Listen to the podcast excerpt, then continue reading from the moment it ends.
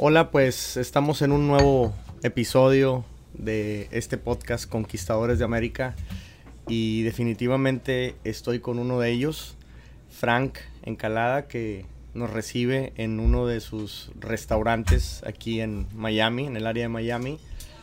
Frank, alias el Divino, encargado de proveer de deliciosa comida peruana eh, a esta área de, de Miami. Frank, te agradezco muchísimo que nos recibas, que nos des algo de tiempo para platicar tu historia y compartir anécdotas, experiencia, conocimiento, que seguro tienes un montón. Sí, qué gusto, gusto tenerlos acá, de verdad. El, sí, eh, nosotros somos eh, peruanos. Yo soy socio con mi hermano, que es el chef. Y te platico un poco cómo empezamos, ¿te parece? Eh, que excelente. El, nosotros por familia somos, eh, nos dedicamos a la aviación. Mi papá es de Fuerza Aérea Peruana. Eh, de ahí se metió al, al, al, tema de la aviación comercial como mecánico. Y nosotros seguimos ese tema también acá en Miami. Eh, mi papá nos trajo en el 89. Nosotros teníamos 11 años. Bueno, yo tenía 11 años, mi hermano tenía 13, mayor que yo. Uh -huh. estudiamos acá Middle School, High School, y de ahí supuestamente yo quería ser arquitecto y estudié aviación, mecánica de aviación para, para pagar mi carrera de arquitecto. Muy bien. Pero el, yo soy de las personas creo que le comienza a agarrar pasión a las cosas. Entonces le comencé a agarrar pasión a la aviación. Me olvidé completamente de la arquitectura, estudié este pilotaje, estudié administración de management en, en aviación y ya estaba creciendo, estaba mi carrera en, tengo eh, casi 15 años de experiencia en, en, en aviones, empecé de, de, los 17 años. Wow. Entonces ya estaba en un puesto de management en, en Alabama. Me fui de Miami a Alabama. Un poco radical el un cambio. Poco, sí, bastante, radical, bastante radical. Sobre este... todo en la, en la, gente que vive aquí, la gente que vive allá, ¿no? La demografía muy algo sí, diferente. Es, muy fuerte porque en ese sitio de Alabama el 70% o más eran este, ex militares que trabajaban en aviación. Ah, muy bien. Estamos hablando del Navy, del Air Force, del Army.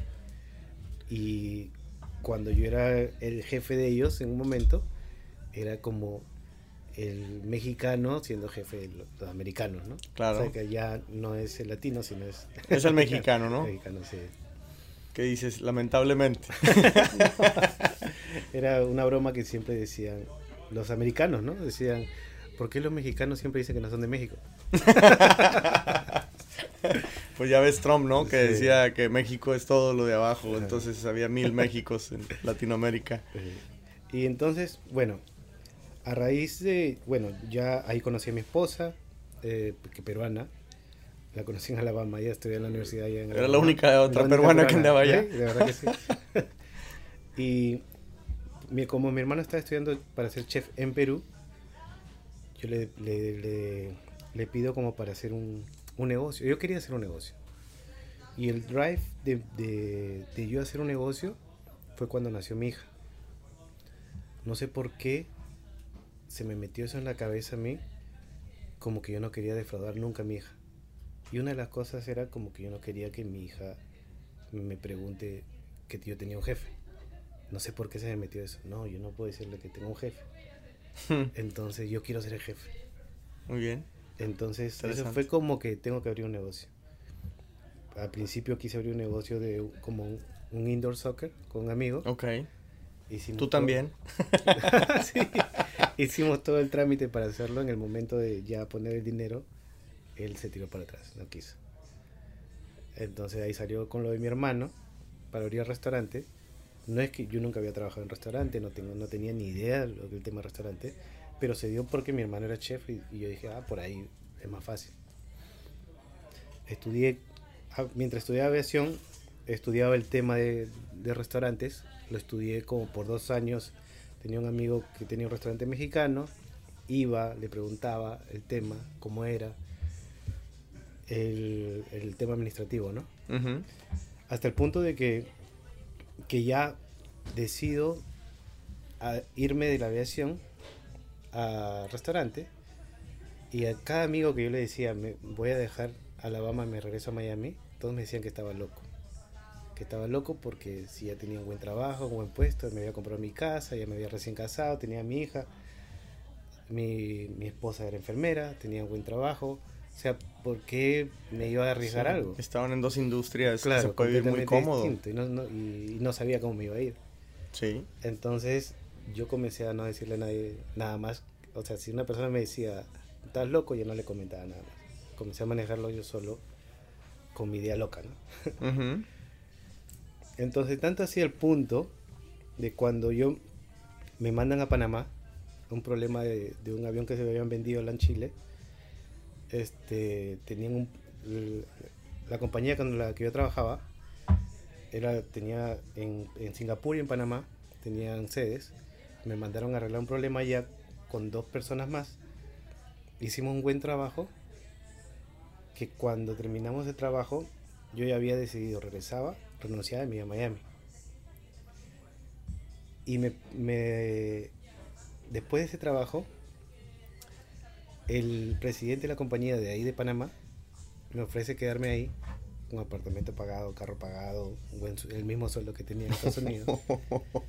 El de LAN Chile me ofrece ser representante de LAN Chile para, para cubrir México y Brasil. Y en FedEx, un amigo me llamó para, para trabajar en FedEx. Eso fue en una, menos de dos semanas, todas esas... esas Tres ofertas diferentes de Sí. trabajo. Que eran, eran trabajos soñados que yo no me imaginaba llegar ahí. Pero se lo juro. O sea, no me imaginaba, o sea, que... Y era como una prueba, ¿no? Entonces, yo justo ya, ya estaba decidido a mudarme, dejar todo, y me dan esas posiciones. Y yo le digo a mi esposa, mira, tengo estas tres para escoger. O nos vamos a Panamá, o nos vamos a México, o nos vamos a, a, a, a Tennessee, de FedEx. Y mi esposa me dijo, mira, yo te he visto hablando del tema de, de negocio, de restaurante, por dos años. Si tú no lo haces ahora, te vas a arrepentir toda tu vida. Y eso fue lo que me decidió, no, tienes razón. Y me renuncié y me vine acá a la aventura, a Miami, a un negocio que no tenía ni idea. Es uno de los negocios más fáciles de entrar y más difícil de administrar. Claro, me, me deja sin palabras. Varias cosas. La primera, que en- al menos en México, no sé si en Perú, hay, hay un dicho que después, atrás de un gran hombre siempre hay una gran mujer, ¿no? Sí, Eh, eh, y a veces yo más bien pienso que hay una muchísimo mejor mujer y adelante hay un tipo que, que- que hace algo, ¿no? Pero, ah, no, no, claro, claro, eh, sí, pero, sí, pero, pero creo que definitivamente eh, tiene mucho que ver las esposas, las parejas. Mucho. Y he escuchado muy recurrentemente esa, ese comentario, ¿no? Mm, Eh, porque nuestras decisiones, sobre todo pues, ya cuando tienes una familia, pues no lo puedes hacer tú solo. mm. Y, y tiene mucho que ver el rol, el soporte, El apoyo. que, que el apoyo que te, que te den ellas, ¿no? Correcto. Y, y me sorprende que ella sí haya sido la que te haya dicho, ve y hazlo, ¿no? Sí. Eh, eh, definitivamente que, que eso vale muchísimo, ¿no? Sí, Y a la vez me imagino te comprometió más, Claro. Claro, definitivamente. Me, me- me sacó de esa zona de confort que ya estaba. Sí.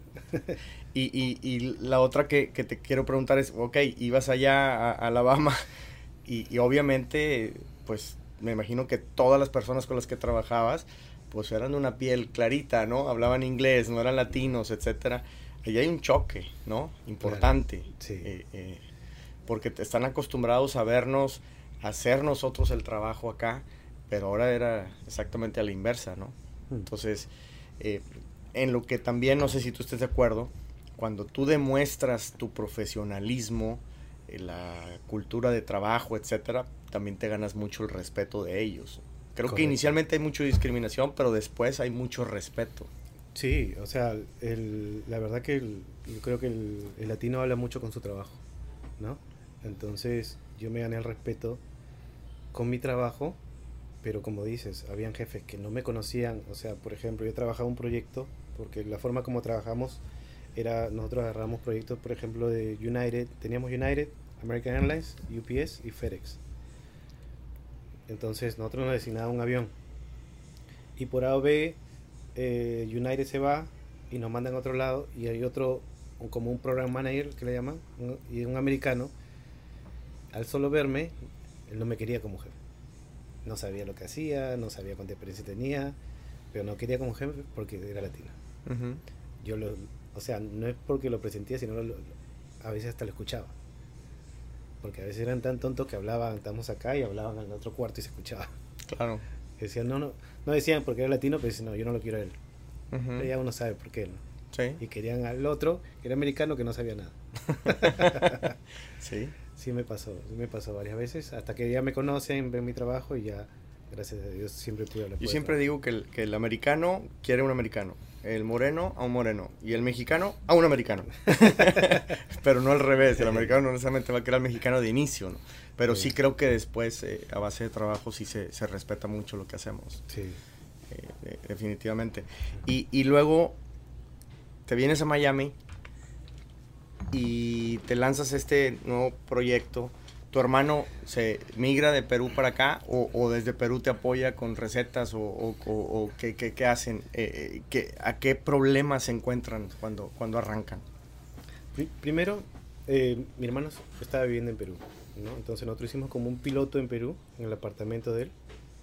Hicimos como los, los fines de semana, hicimos como un pequeño restaurante para familias y amigos, para ver qué, cómo nos iba, ¿no?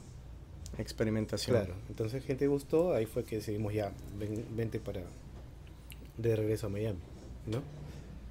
Entonces yo, yo me mudaba de, completamente de Alabama y él se mudaba completamente de Perú para, para emprender este, este negocio. No sabíamos nada, honestamente, tanto así era el desconocimiento del negocio que cuando yo comienzo a negociar, yo me voy a Perú de vacaciones, llego a Miami, me voy a Perú de vacaciones con mi esposa, sabiendo que una vez que comience a trabajar ahí no iba a tener vacaciones por un buen tiempo. Comienzo a negociar la renta, eh, los meses gratis y eso, ¿no? O sea, o, o cuánto pago. Ujú. Eh, cuando comienzo a negociar, yo negocio sin saber que te daban meses gratis. Yo negocio pensando como que no, solo los primeros meses te voy a pagar menos, porque obviamente no voy a abrir, pero después del cuarto mes ya te pago completo, ¿no? Que me salió más o menos bien, pero cuando ellos me aceptan me dicen, ok, este, vamos a, a firmar el contrato, ¿no? ¿Qué empresa tienes? Y yo, ah, todavía no he abierto empresa. o sea, no había abierto una empresa, no sabía, yo creía que era, yo firmaba y después me iba a hacer un contrato, una empresa. Entonces dice, no, tienes que abrir una empresa, o sea, no, no, la fin, el negocio no es contigo, es con una empresa. Entonces, cuando nos fuimos a abrir la empresa, no sabíamos si era con un abogado, con un contador, no teníamos ni idea, o sea, era chequear por internet.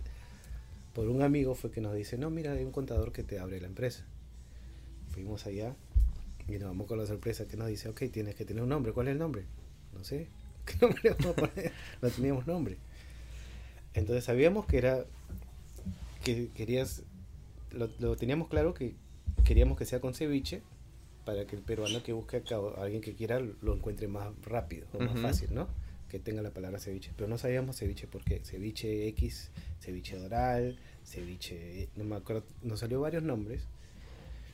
Y mi hermano, cuando él estudió gastronomía en Perú, él se fue a España a hacer sus pasantías. Y él estando en España, ve un reportaje de la comida peruana.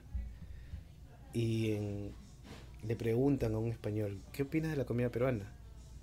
Y el español se, se baja del- de la silla, se arrodilla y dice, es una comida de dioses. Entonces mi hermano, como estando fuera de Perú, le dio una nostalgia y se le quedó eso como que algo divino.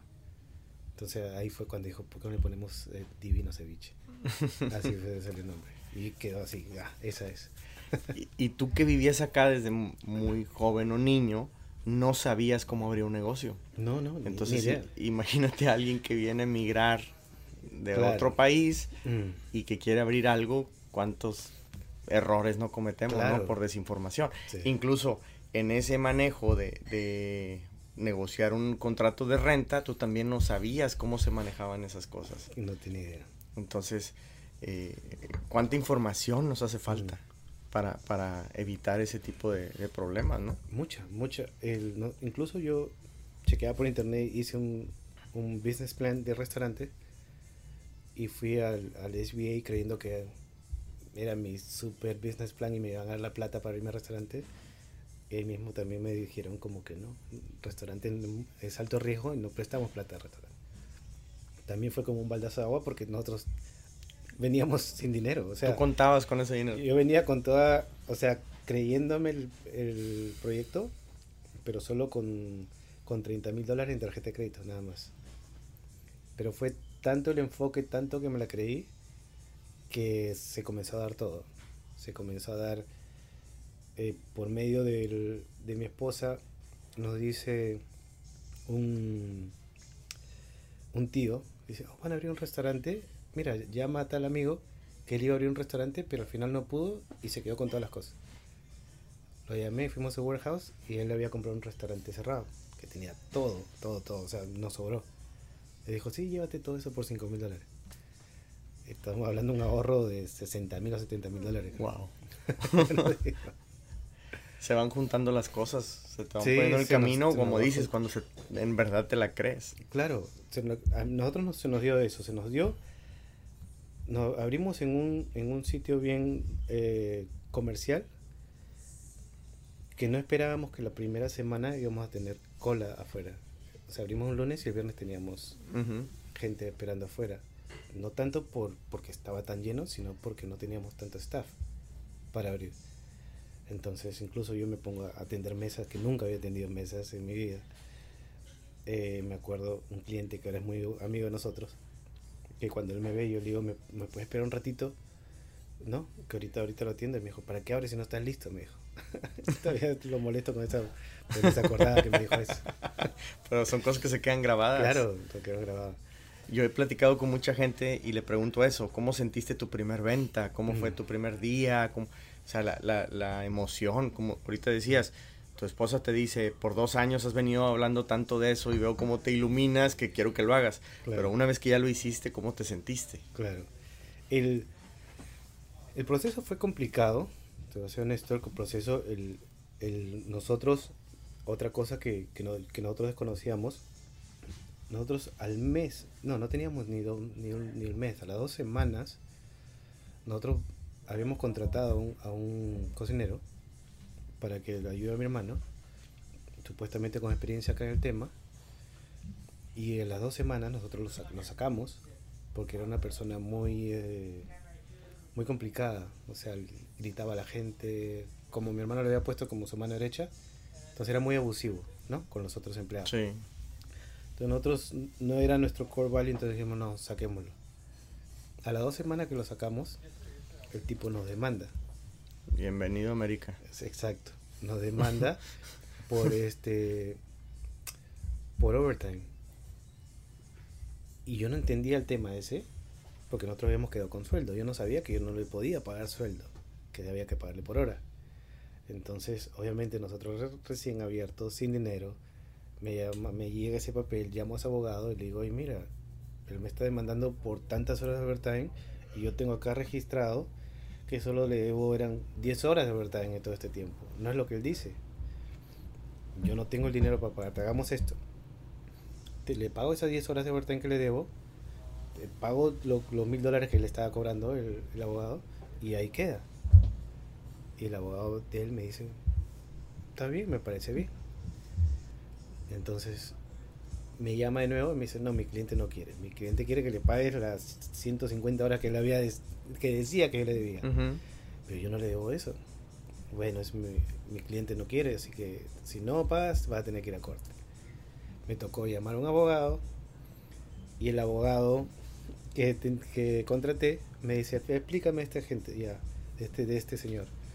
Bueno, este señor, a ver, ¿cómo le pagabas?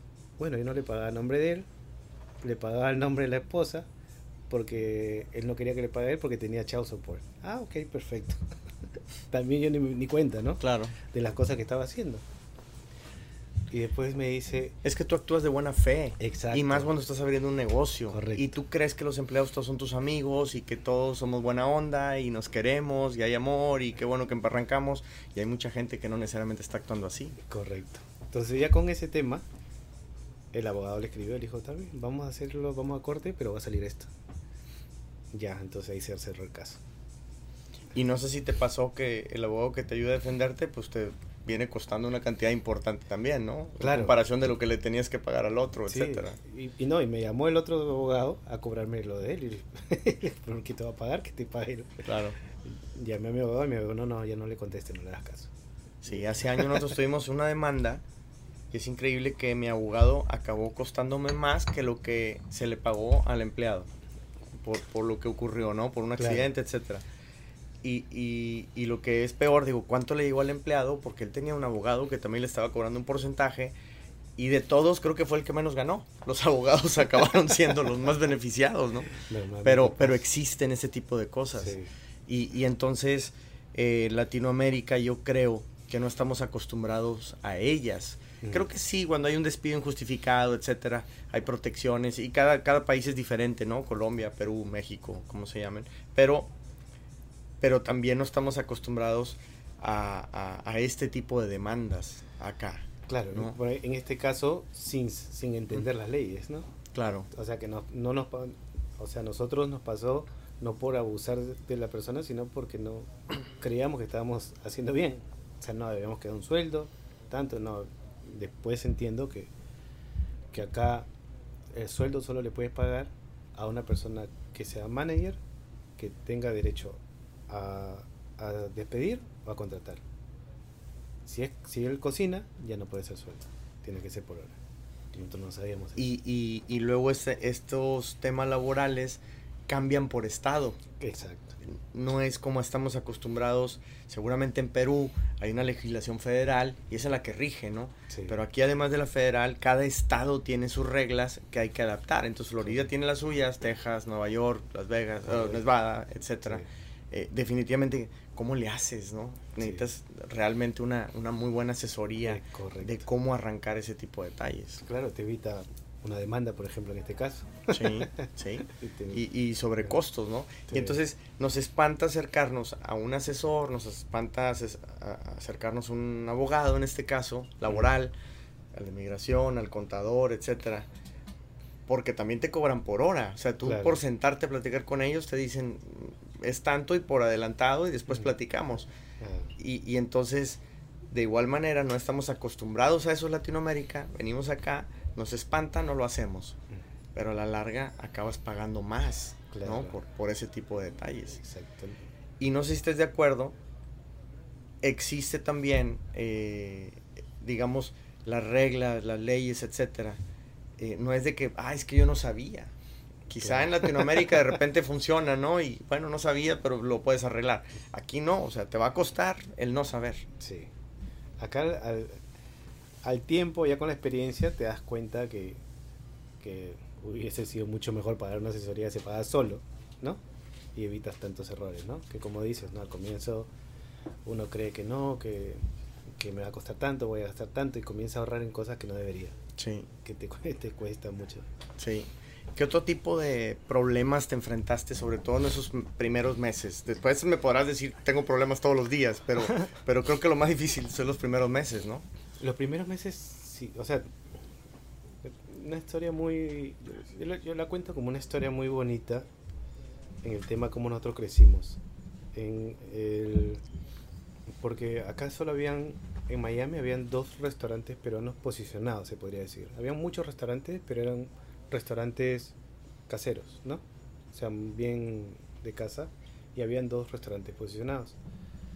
Entonces, cuando cuando nosotros abrimos, nos viene una, una, como hacen como una feria de restaurantes peruanos, una vez al año, y nos invitan, ¿no? Para nosotros poner un puesto pequeño y, y que demos la degustación y nos conozcan y X. Entonces cuando viene, eh, cuando vienen a ofrecernos a nosotros un puesto, yo le digo a la persona, el, ok, perfecto, yo quiero entrar ahí, pues tenemos recién un mes, pero yo quiero ser sponsor de ese evento. Entonces, me- era, un- era una pareja, me acuerdo.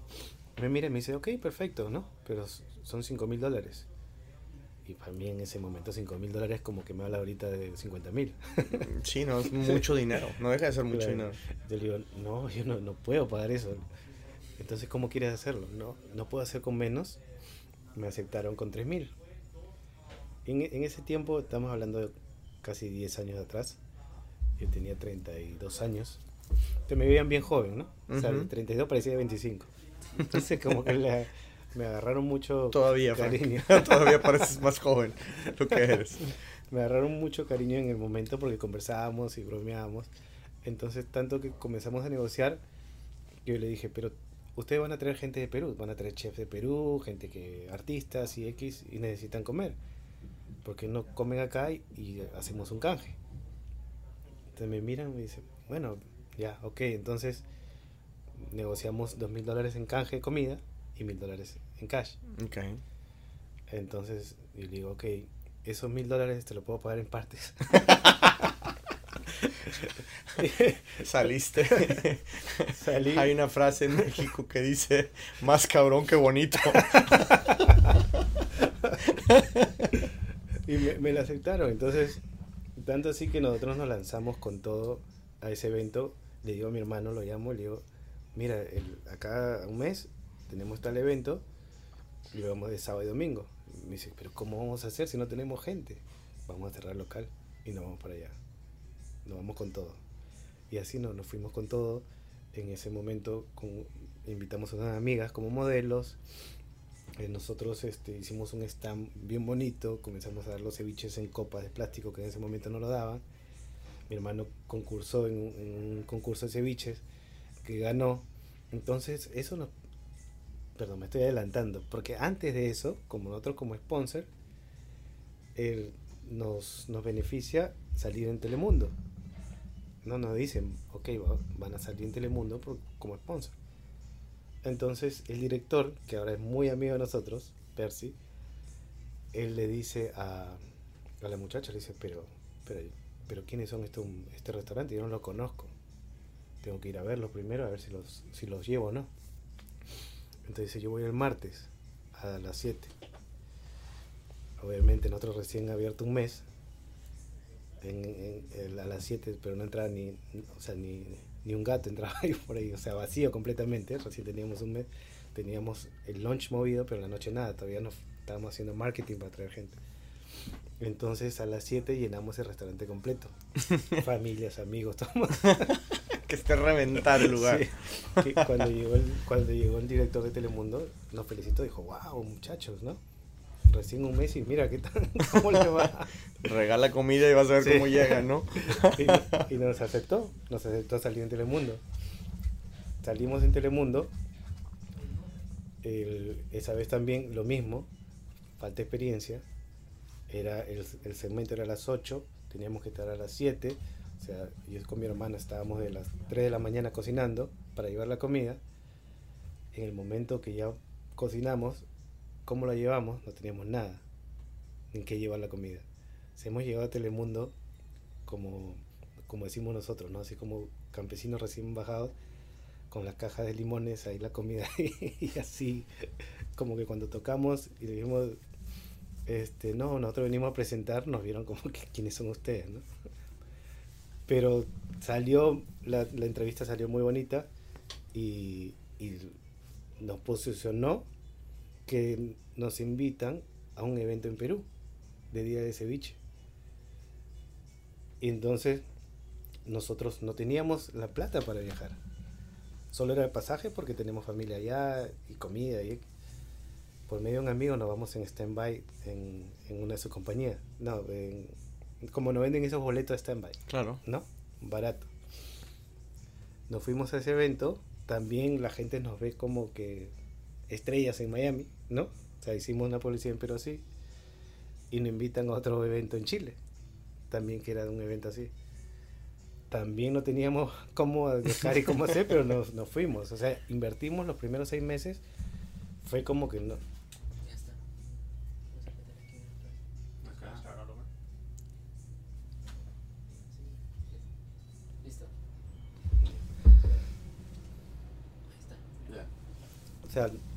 Nosotros los primeros ocho meses no cobramos ni un dólar. O sea, yo y mi hermano no cobramos ni un dólar los primeros ocho meses. Todo fue reinversión, reinversión, reinversión, reinversión, que nos ayudó a posicionarnos en el primer año. Y, pero la teníamos clara, o sea, yo la tenía clara, yo sabía que, eh, que veníamos a, a- a arriesgarnos y a tirarnos todo, en ese caso sí la tenía clara. Y nos, nos costó, o sea, fue, fue sacrificio, que, pero ahora ya vale la pena, ¿no? O sea, lo contamos una- como una bonita historia. Tú no emigraste para abrir el negocio, pero no sé si estés de acuerdo que, o, o lo hayas visto en, en algunos otros empresarios que conozcas en, en esta zona o, o a través de tu vida laboral. Muchos empresarios viajan y creen que van a mantener su estatus que tienen en su país de origen. Y acá como los costos de entrada son mucho más altos, es difícil mantener esos, e- ese estatus, ¿no? Las comodidades que puedes tener allá, aquí no las tienes tan fácilmente, ¿no? Sí se puede, pero va a costar mucho más.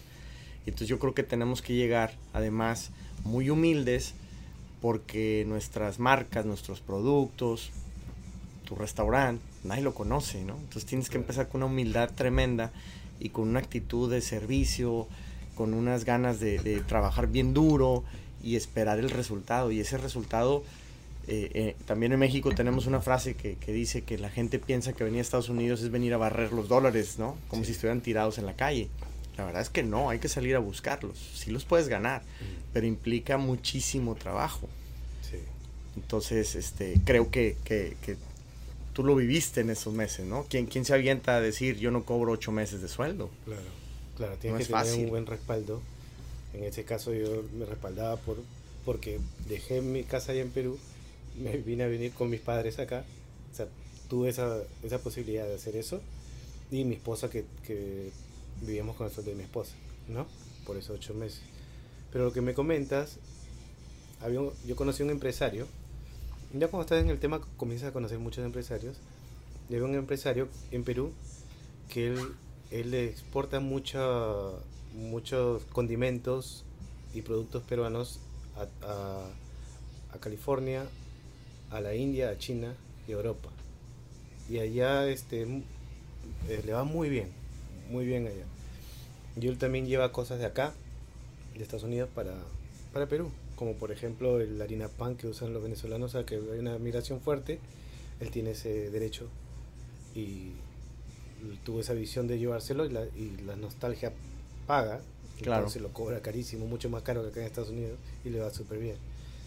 Entonces él hablando con él nos hicimos amigos porque él vino acá y compra apartamentos acá que, que los tiene acá como, como este, inversión, ¿no?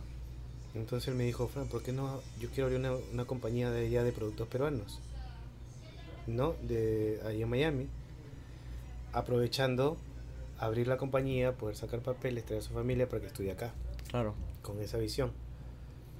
Cuando él vino acá a ver el tema, se dio cuenta que era otro.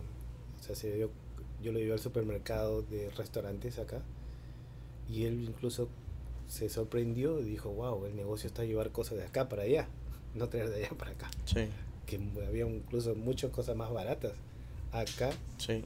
que en Latinoamérica. Que a veces uno no lo, no lo cree, ¿no? Sí, no todo es más barato en Latinoamérica. Aquí Claro. también hay ciertos productos que son muy competitivos. De entrada, yo creo que Estados Unidos es el país más competitivo del mundo porque todo el mundo le quiere vender. Entonces, Exacto. todo llega a precios muy bajos, ¿no? Sí, y, él- y él me contaba que el- las empresas como Goya, que son tan grandes, que creo, quiebran muchas empresas allá en Latinoamérica, porque ellos van y les compran productos por tres meses, o sea, tres meses de pago, y la gente por vender a Goya Claro. hace lo que sea, pero no puede sobrevivir esos tres meses pagando empleados, renta, productos, y los quiebra. Entonces esta compañía grande se aprovecha mucho de, de en Latinoamérica de ese tema. Yo, yo hablo mucho de eso, de- del, del famoso pez gordo o, o una especie de príncipe azul con el que todos soñamos. O sea, estamos Claro. fabricando algo en Latinoamérica y pensamos que en Estados Unidos le vamos a vender al más grande de los clientes. Sí, de entrada pues te va a exigir muchísimo. Eh, como tú dices en este caso, el flujo efectivo te va a pegar durísimo porque te va a pedir créditos a muchísimo tiempo y es si quieres, si no, pues tengo a fila esperando por venderme, ¿no? sí, Eh, eh, entonces más bien ellos no te buscan, tú vas y les toca la puerta y muchos llegamos dándoles el precio más bajo, el plazo, el esto y prometemos mil cosas que luego no podemos cumplir, ¿no? Porque van en contra de la salud de la misma empresa. claro. Yo, yo no sabía, con este mismo señor que venía, yo no sabía el tema, por ejemplo, si nosotros, él quería traer un producto peruano, en este caso, por ejemplo, el maíz peruano, ¿no? Y lo quería poner acá en un supermercado, uno tenía que pagar, era como 5 mil dólares al supermercado para que te deje poner su producto ahí. Y ahí para que lo vendas no le ganabas nada, sino era como solo marketing. Claro. Estás haciendo branding nada, Nada más, más, que te conozcan y se acabó, pero negocio no fue. Claro, el negocio no fue. Entonces a veces uno ve todas esas marcas y cree que, que están, le está yendo bien y vienen. Y, y he conocido varios que vienen así tratando de vender su producto porque los ve y se van, como dice, se van de cara, ¿no? Por todos estos problemas que uno desconoce. Sí, y por lo mismo yo siempre pienso que tenemos que buscar clientes pequeños que te den una experiencia, un conocimiento del mercado, que no arriesgues la camiseta y después poco a poco y a lo mejor quizá un día más bien el supermercado te pudiera buscar. Claro. Si haces tanto ruido en el mercado acá en pequeños nichos que un día un grande te busca y ahí es donde ya las negociaciones se vuelven diferentes. Claro. Pero cuando quieres que sea el primer cliente es complicado, Sí, es muy complicado. sí, es como tratar de entrar a Walmart y siempre que las historias que he escuchado, eh, cuando entras a venderle a Walmart pierdes. Sí, lo haces nada más que nada por nombre, que Sí. por otra cosa, ¿no? Y, y me llamó la atención lo que decías en esa experimentación, tú la hiciste en Perú, en una casa, etcétera, y después dijiste hagamos el, el- el negocio. De cierta manera estabas tratando de comprobar algo, ¿no? Sí. Y también en muchas ocasiones la gente viene y ya es que yo voy a vender esto y cómo tienes la seguridad que eso es lo que vas a vender si no has estudiado, no has experimentado, etcétera. Creo que hay, hay que hacer eso. Me gusta mucho lo que, lo que platicas, que tú sí lo hiciste, a pesar de que era nada más un restaurante y no, no, no necesariamente una fábrica de producción de no sé qué productos, ¿no? Eh, eh, en este caso, pues es válido el experimentar también, ¿no? Sí, sí, nosotros, bueno, sí creíamos mucho en ese tema, incluso yo cuento mucho esa anécdota de cuando nosotros comenzamos a ver dónde íbamos a abrir, qué concepto, cuánto íbamos a cobrar, cuánto iba a ser más o menos el ticket promedio. O sea, teníamos que hacer un estudio de mercado y un estudio de mercado te puede costar mucho dinero, ¿no? Entonces com- comencé a investigar, pero lo queríamos hacer. Y en esas investigaciones chequeando, chequeo que, que hay una, una página que te decía, tú estás buscando gente de X edad, X edad que gaste tanto, que gane tanto, ¿no? Este, abre cerca un Starbucks, porque Starbucks ya hizo el estudio por ti. Muy bien. Entonces, eso fue lo que nosotros hicimos, comenzamos a abrir cerca de Starbucks. y nos dio súper bien. Claro. O sea, porque ya es como la misma la misma gente que se gasta 6 Sí. dólares por una comida te va a pagar 15, 20 dólares por un ceviche. Claro. Mm. Muy, muy buena idea para, para ese tipo de productos, definitivamente. Entonces ya no tienes que hacer el estudio de mercado. Claro. Pero obvio, experimentaste, ¿no? Y en, en Sí. ese caso eh, también me, me- me gusta mucho y, y- y siempre que platico con personas como tú, siempre hay un aprendizaje. O sea, algo tan sencillo como esto, Sí. no a cualquiera se le ocurre, ¿no? Mm. Entonces, este, es, es muy bueno. ¿Y, y qué, sí, qué sigue, Frank? Eh, eh, ahora, pues bueno, ya tienen varios restaurantes, están expandiéndose. Eh, el tema de la pandemia, me imagino que les pegó bien duro. Y, quizás sobre todo al inicio, ¿no? Me imagino que los obligaron a cerrar o, qué hicieron, qué pasó. El tema de la pandemia, nosotros nosotros estábamos abriendo en diciembre, abrimos eh, Miami Beach, estamos en entrenamiento, al mismo tiempo ya estamos en Fort Myers entrenando, y eso ya se escuchaba, porque nosotros, como yo te digo, como te cuento, nosotros venimos de un background de aviación, y aviación fue lo primero que se escuchó que comenzaron a parar los vuelos a China. Claro. Entonces nosotros ya sabíamos por amigos que, antiguos que trabajaban en aviación que estaba pasando este problema. Nosotros comenzamos a ver ese, cuando acá no se escuchaba, pero nada. Sí. Enero no se escuchaba nada, febrero no se escuchaba nada. Entonces, obviamente sí fue el miedo, todavía abri- abriendo, que cuando pasa en marzo, que nosotros ya lo habíamos conversado, que es las posibilidades que podía pasar, porque nos cerraron así de un día para otro. O sea, las ventas bajaron de hasta las primeras dos semanas fueron 20%, 20 de, se nos bajaron un 80%, ¿no? Durísimo. O sea, fue y nosotros ya veníamos con gastos de un centro de producción para una semana más ah, vendiendo a 100%, más ya la nómina que ya se había ga- gastado. claro. O sea, se nos juntó todo eso. O sea, fue du- durísimo. Y como es un cash flow que si no estás vendiendo Claro, te truena. y ya tú ya tienes tienes que pagar de todas maneras, no va a decir, no, mira, no vendí, no te va a pagar, no, no existe. Porque también no somos una empresa transnacional en el que el empleado es un número. Claro. Aquí son personas y sabes que tienen familias y muchas veces hasta las conoces, etcétera. Claro. Entonces pues, no lo puedes poner en la calle nada más así. ¿no? Tuvimos la suerte de no despe- de despedir a nadie porque eh, hubo un grupo que decidió no trabajar en la pandemia. Entonces nosotros lo que tuvimos que hacer fue, estábamos hablando con, teníamos 100 empleados en el momento, creo que nos quedamos con 70, 30 decidieron no, no trabajar. Y entonces lo que hicimos fue nivelar a todos, de ponerlo en el mismo sueldo a todos, eh, los manes reducirlo en 30%, y nosotros obviamente no pagamos hasta ver qué, qué iba a pasar. No sabíamos si iba a durar dos semanas como dijeron al comienzo, o un mes o dos meses. Eh, fue la preocupación, pero nos movimos rápido en el tema que empezamos a vender comidas para ar- armar en casa. Incluso este local de acá lo hicimos como una especie de supermercado, ahora que me acuerdo, vendiendo este, cosas necesarias. Y, y este también lo abrimos el tema de la pandemia para nosotros poder trabajarlo y poder pagarnos todo el tema de, de takeout, ¿no? El, ese fue con, con, el- con el propósito tampoco de, de no sangrar a los restaurantes para pagarnos nosotros, ¿no? Que, es Corp, ¿no? Que es marketing, la general manager, mi hermano y mi persona, ¿no? Claro.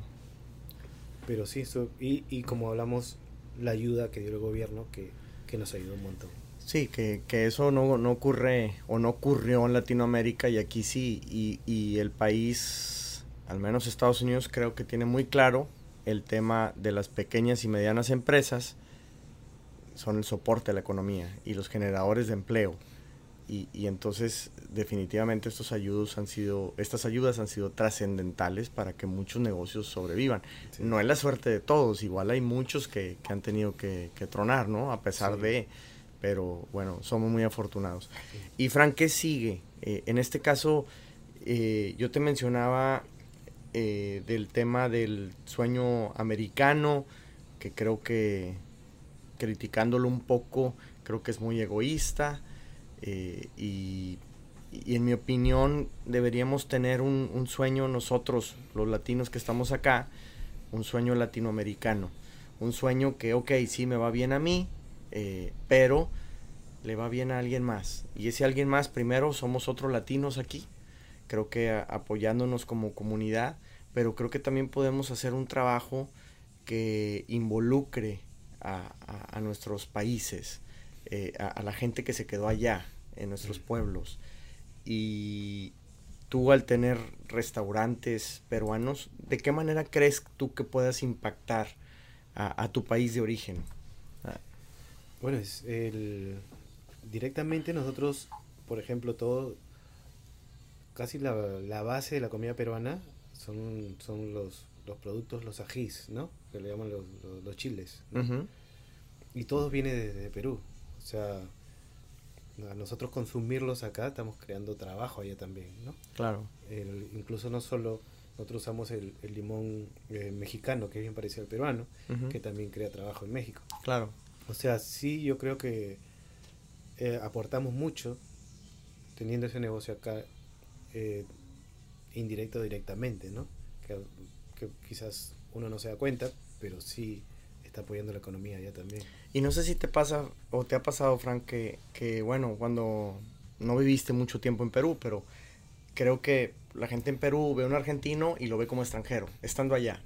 No nos vemos tan como hermanos, digamos, cuando estamos allá, pero cuando venimos aquí a Estados Unidos, creo que ya no somos tan mexicanos y peruanos y bolivianos, nos volvemos latinos o hispanos, como nos llaman acá, ¿no? Claro. Y, y creo que te empiezas a, a hermanar más, creo yo, con otras culturas de entrada, porque no nada más hay de los tuyos, o sea, so- estamos muy mezclados y, y- y eso te permite conocer mucha gente de muchas nacionalidades y, y creo que entonces el hecho de que promuevas o compres un producto mexicano ya no te hace sentir como que pues no es peruano, no, pues es latino, somos de los mismos, no sé si te pasa a ti eso.